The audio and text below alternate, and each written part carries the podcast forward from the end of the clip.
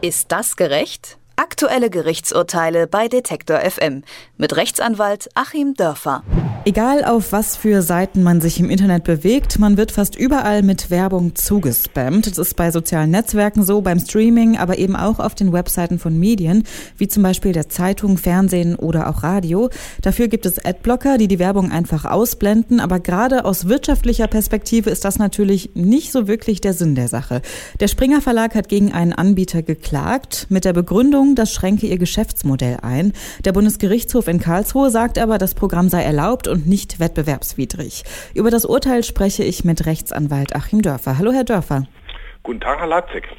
Adblocker blenden die Werbung auf einer Seite einfach aus und der BGH sagt, das ist erlaubt. Welche Argumente hatte denn der Springer Verlag? Der Springer Verlag hat gesagt, das Ganze ist äh, wettbewerbswidrig. Wir haben hier also einen Fall aus dem Bereich des Wettbewerbsrechts, des ähm, Verbots des unlauteren Wettbewerbs. Der Springer Verlag hat gesagt, das ist wettbewerbswidrig, weil wir uns ja über Werbung finanzieren. Und jetzt kommt jemand Drittes und macht einfach aus dem Ausschalten von Werbung und dann ja wieder dem Freigeben von Werbung ein eigenes Geschäftsmodell. Der hängt sich also an unser legales und mit viel Mühe aufgebautes Geschäftsmodell dran, um sozusagen parasitär daraus ein eigenes Geschäftsmodell zu machen. Man muss eben hier noch dazu wissen, dass ähm, dieser Adblocker äh, eine, über eine Blacklist verfügt und eine Whitelist verfügt. Das heißt, äh, innerhalb des Unternehmens, was diesen äh, Blocker anbietet, wird dann nochmal entschieden, welche Werbung eventuell doch gezeigt wird und welche nicht. Und da sagt Springer, nee, das, das geht eben so gar nicht. Ähm, das sind ja unsere Werbekunden.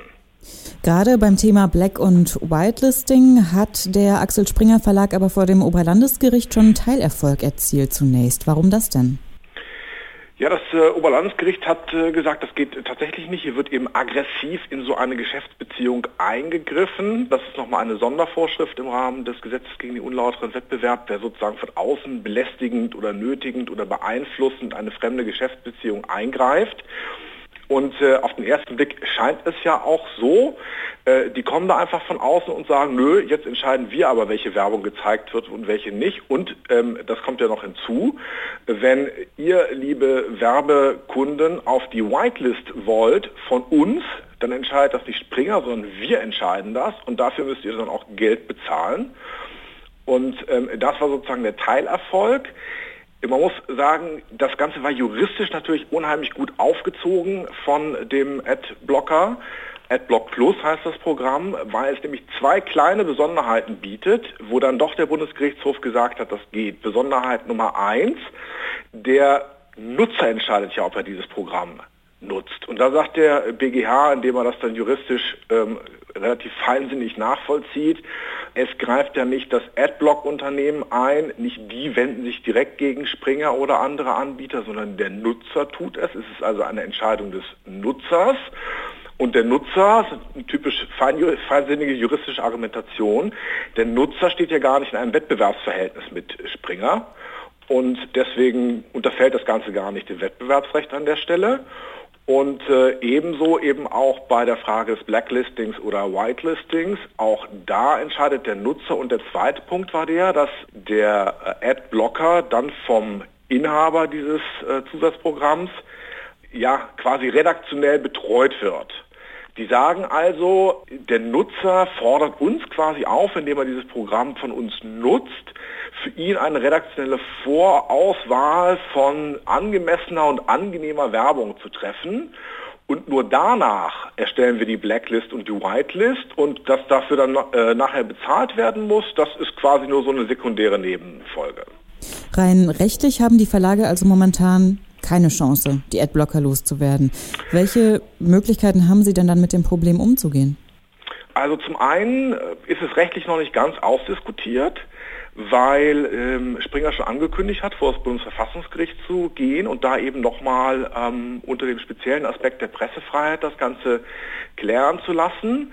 Man hat ja schon daran gesehen, wie schwer es mir gefallen ist, zu erklären, wie diese Umgehungsstrategien funktionieren und auf wie schmalen Pfaden letzten Endes der Adblocker dann vor dem Bundesgerichtshof gewonnen hat, dass man da auch gut anderer Meinung sein kann und eben vielleicht doch sagen kann, es geht ja gar nicht um eine redaktionelle Vorauswahl guter und schlechter Werbung, sondern im Prinzip äh, sind die so wie ein Angler, der aufs Nachbargrundstück geht und da einfach die Fische wieder rausangelt, die jemand anders in seinen Teich gesetzt hat. Die hängen sich eigentlich nur so an und äh, behaupten im Nachhinein, das hätten sie jetzt aus Tierschutzgründen getan oder so.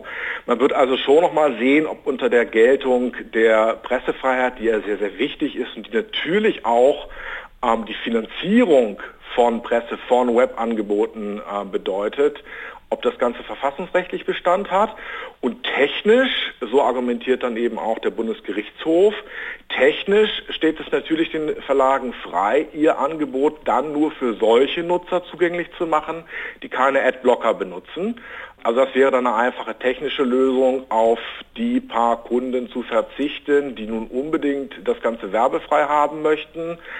Mir geht vielleicht eine dritte Lösung durch den Kopf. Man kann natürlich auch mit dem Kunden zwischen einem normalen Bezahlmodell und einem ähm, reinen Werbemodell vielleicht als Anbieter selbst auch sagen, du musst zwar Werbung akzeptieren, aber wir würden es bei dir als Kunde akzeptieren, wenn du jetzt sagst, du möchtest meinetwegen ähm, bestimmte Arten von Werbung nicht haben, weil deine Kinder sich das Ganze auch anschauen möchten oder weil du dich für bestimmte Produkte nicht interessierst. Natürlich könnten die Anbieter auch überlegen, die Dienstleistung, die der Adblocker bietet, gleich selber mit anzubieten. Denn Adblocker heißt ja nicht werbelos, denn genau damit verdienen die ja auch wiederum ihr Geld, sondern nur gefilterte Werbung.